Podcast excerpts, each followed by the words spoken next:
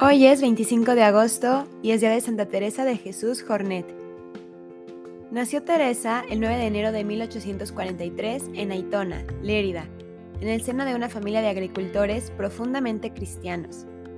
Cursó los estudios de magisterio y ejerció su profesión de maestra nacional durante algún tiempo en Barcelona. En 1868 ingresó en el monasterio de Clarisas, en Burgos, del que tuvo que salir poco después por motivos de salud.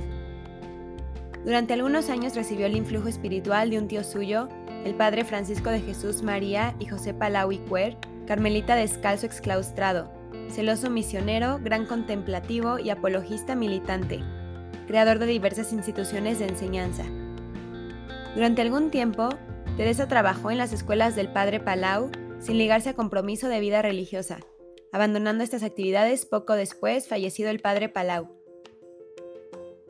Circunstancias providenciales decidieron definitivamente su vida.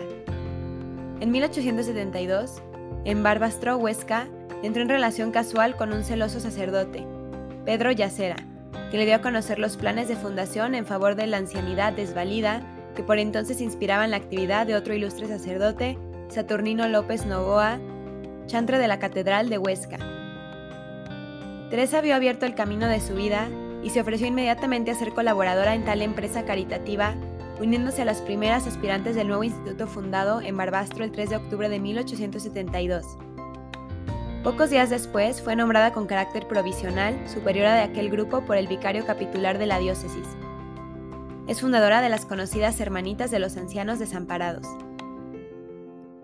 Trasladada a la Fundación a Valencia, Teresa fue confirmada en su cargo de directora general por el arzobispo Monseñor Mariano Barrio Fernández. Emitió la primera profesión en 1874, pronunciando los votos perpetuos en 1877. El arzobispo de Valencia, Monseñor Antolín Monecillo, renovó el nombramiento de directora general. En 1887 fue elegida superiora general del instituto de acuerdo con las constituciones aprobadas por la Santa Sede, por un periodo de nueve años, siendo postulada para continuar en el cargo terminado este periodo, confirmándola en tal designación de la Santa Sede para otro periodo de nueve años que no pudo terminar. La espiritualidad de esta congregación, concebida y forjada por sus santos fundadores, consiste en acoger a los ancianos más pobres e integrarlos en un ambiente de familia atendiendo sus necesidades materiales y espirituales. En palabras de Santa Teresa, se trata de cuidar los cuerpos para salvar las almas. María Teresa de Jesús formó muy sólidamente a sus hijas en el cumplimiento de sus obligaciones con los ancianos, hasta exponerse a la soledad, al frío y al hambre, para poder darles abrigo y un verdadero cariño.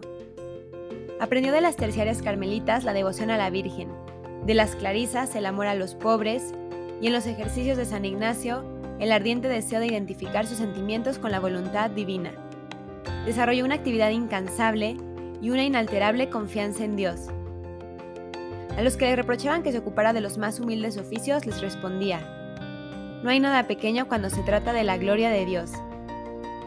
Cuando le decían que emprendía obras con un atrevimiento casi temerario, sonreía diciendo, mientras más pobres hayan, habrán más bienhechores Tenía el secreto de su paz interior inalterable en medio del tráfago continuo, en sus palabras, Dios en el corazón, la eternidad en la cabeza y el mundo bajo los pies. Su organismo no pudo resistir al régimen que se impuso. A las fatigas físicas se juntaban los dolores mortales, como el de la epidemia de cólera, que acabó con 24 hermanas y 70 ancianos. Se retiró a Liria, Valencia, con la esperanza de que el buen aire le devolviera la salud. Teresa de Jesús Jornet e Ibars fue superiora general de su congregación hasta el día de su muerte, acontecida en Liria, Valencia, el 26 de agosto de 1897. Tenía tan solo 54 años. Fue beatificada 50 años después de su muerte por el Papa Pío XII y canonizada por San Pablo y canonizada por el Papa Pablo VI. En la humildad de la misa de canonización, el Papa señaló: Teresa Jornet tuvo algo, misterioso si se quiere, que nos atrae. A su lado se siente esa presencia inefable de la vida que la sostuvo y la alentó en sus afanes de consagración a Dios y al prójimo, orientándola hacia la senda concreta de la caridad asistencial. El fruto de la ingente labor desplegada por tan humilde religiosa cuajó de manera admirable pero sin clamor externo. El quehacer de la gracia será siempre algo misterioso. Oh Dios, que has guiado a la Virgen Santa Teresa a la perfecta caridad en el cuidado de los ancianos, concédenos, a ejemplo suyo, servir a Cristo en el prójimo para ser testimonio de tu amor. Amén. Santa Teresa de Jesús Jornet, ruega por nosotros.